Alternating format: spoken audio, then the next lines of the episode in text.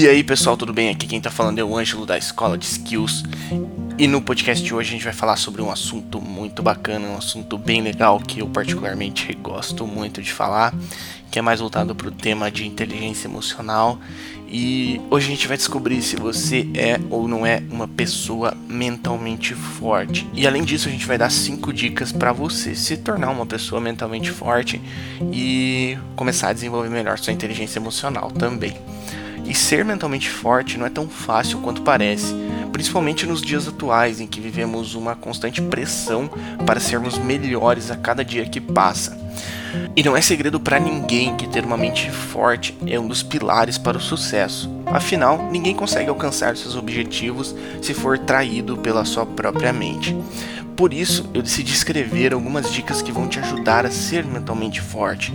Algumas dicas podem parecer óbvias, mas eu posso garantir que a maioria delas as pessoas deixam de lado. E a primeira dica é não dê atenção para o que você não pode controlar.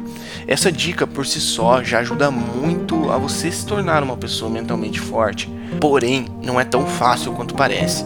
O fato é que não devemos gastar nossas energias com coisas que fogem do nosso controle, mas acabamos fazendo isso a todo momento. Quer um exemplo? Imagina que você foi convidado para o casamento do seu ídolo e esse casamento vai acontecer em Paris. Porém, você é uma pessoa muito ocupada e terá que viajar em cima da hora. Quando você está no aeroporto, começa uma tempestade grande e seu voo é cancelado.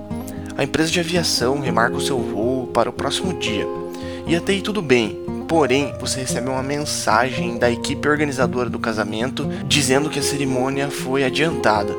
Em vez de ser na parte da tarde, o casamento vai ser na parte da manhã. E nesse caso, já é tarde demais e seria quase impossível você chegar a tempo.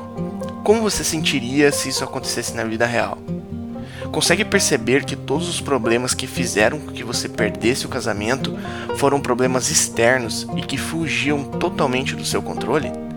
Ora, se você não pode controlar esses fatores, por que então ficaria triste por eles terem acontecido? Sei que o exemplo que eu dei é bem exagerado, mas na prática sofremos por coisas bem menores e que estão fora do nosso controle.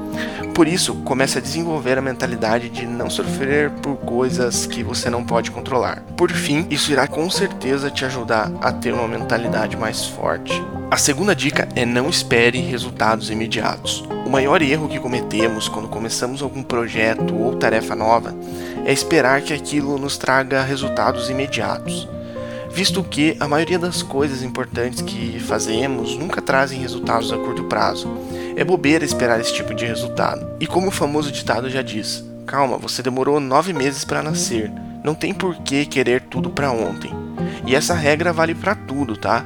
Desde aprender uma língua nova até para obter lucros no seu investimento. Nada acontece do dia para a noite, ou seja, não sofra esperando resultados imediatos. A terceira dica é não desista no seu primeiro fracasso. Antes de você fazer sucesso, irá fracassar muito. Isso é quase que uma regra. Se você não aceitá-la, jamais será mentalmente forte. É praticamente impossível você não falhar em algum estágio da sua jornada até o sucesso. Isso faz parte e você tem que se acostumar. E a melhor forma de fazer isso é ter um mindset bem firme pois é ele que vai garantir com que você não caia em armadilhas da sua própria mente. Se você ainda não sabe como desenvolver mindsets fortes, eu sugiro que você leia o nosso artigo sobre mindsets clicando no link que eu deixei no artigo lá da Escola de Skills, tá lá no blog, vale a pena você clicar e ler ou escutar o podcast completo que tá bem bacana. E por fim, use seus fracassos como aprendizados para não cometer os mesmos erros no futuro e tente enxergá-los da melhor forma possível. Afinal, eles são a sua escada para o sucesso. A quarta dica é não deixe os seus sentimentos depender de terceiros. Esse é um erro muito comum que as pessoas cometem o tempo todo. Muitas vezes deixamos os nossos sentimentos à mercê de terceiros. Isso, sem dúvida, é a pior coisa que podemos fazer.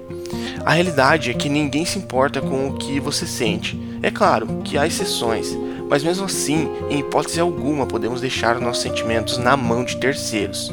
E quando digo terceiros, é porque algumas pessoas deixam sua felicidade na mão do seu trabalho, dos seus amigos, das festas, etc. Você precisa entender que os seus sentimentos só dependem de você mesmo e de mais ninguém. Esse é um dos passos para ser mentalmente forte. E a quinta e última dica é aceite a mudança.